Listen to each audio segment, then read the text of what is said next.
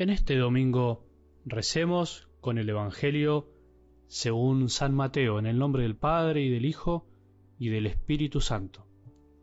Cuando Jesús se enteró de que Juan Bautista había sido arrestado, se retiró a Galilea y dejando Nazaret se estableció en Cafarnaún, a orillas del lago, en los confines de Zabulón y Neftalí, para que se cumpliera lo que había sido anunciado por el profeta Isaías.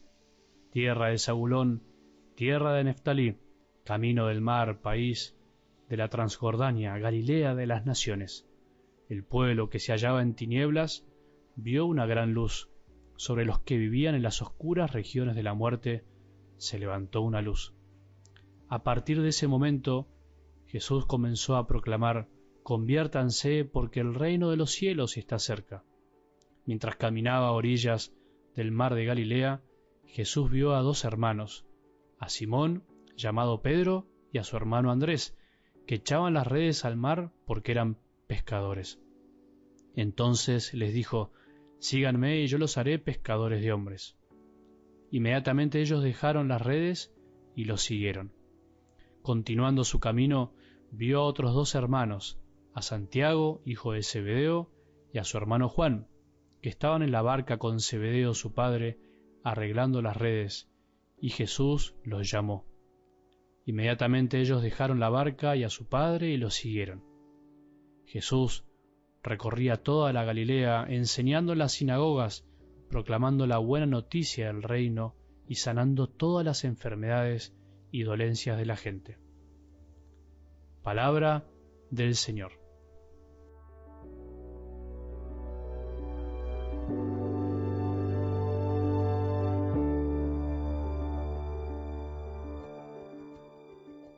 Como vengo anticipándote desde hace dos domingos, hasta el tiempo de Cuaresma nos acompañará cada domingo el Evangelio según San Mateo.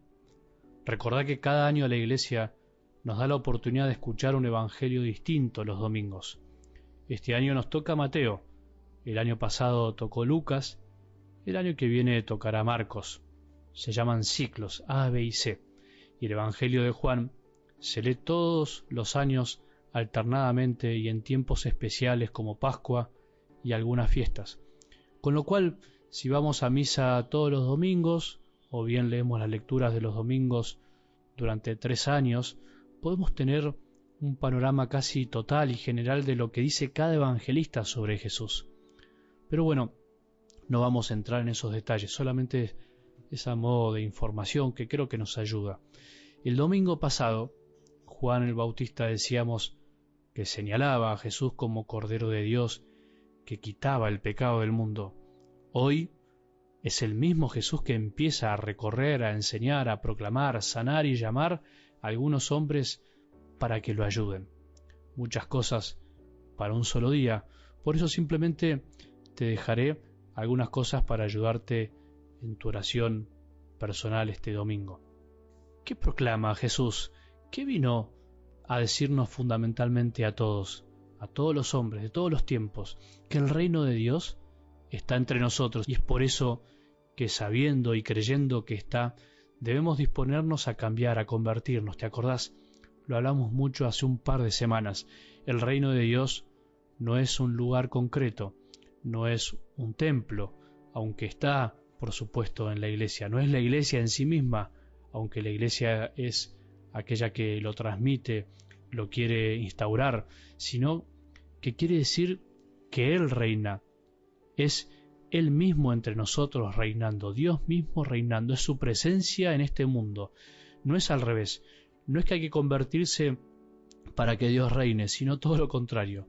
No es que hay que ser buenos para encontrar a Dios, sino que Dios está a pesar de que a veces no somos buenos, de que a veces nos rodea la maldad y la injusticia o a veces somos nosotros mismos los que la cometemos. Dios reina y quiere que nos demos cuenta para dejarlo entrar en nuestras vidas. Esto que parece un detalle lingüístico, una forma de decir algo un poco mejor, no lo es. No es que Dios nos pone condiciones para estar con nosotros. Dios está con nosotros y eso nos condiciona. Es algo mucho más lindo y es lindo que sea así. Por eso Jesús llama a quien quiere, como aparece en algo del Evangelio de hoy. Jesús llama a estos pescadores mientras pescan. Nada de lo que hacemos para Jesús es indigno.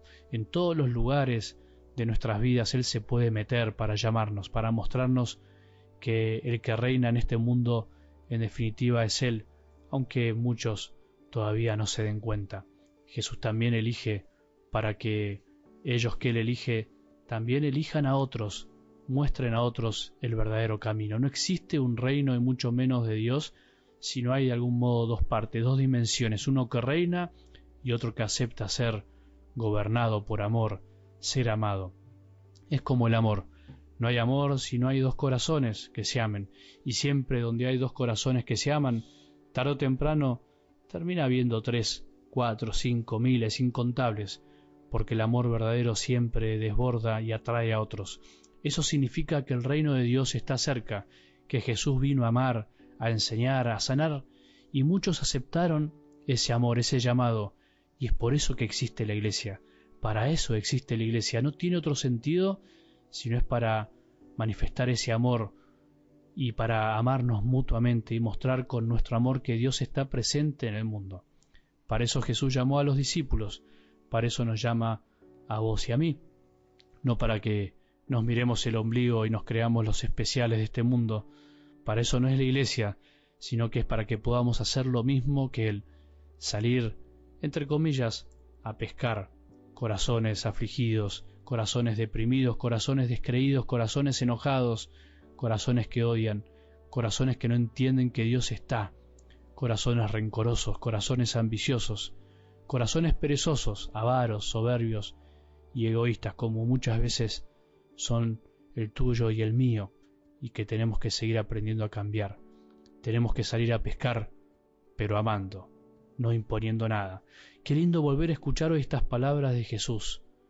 Sígame, y yo los haré pescadores de hombres. Que tengamos un buen domingo y que la bendición de Dios, que es Padre misericordioso, Hijo y Espíritu Santo, descienda sobre nuestros corazones y permanezca para siempre.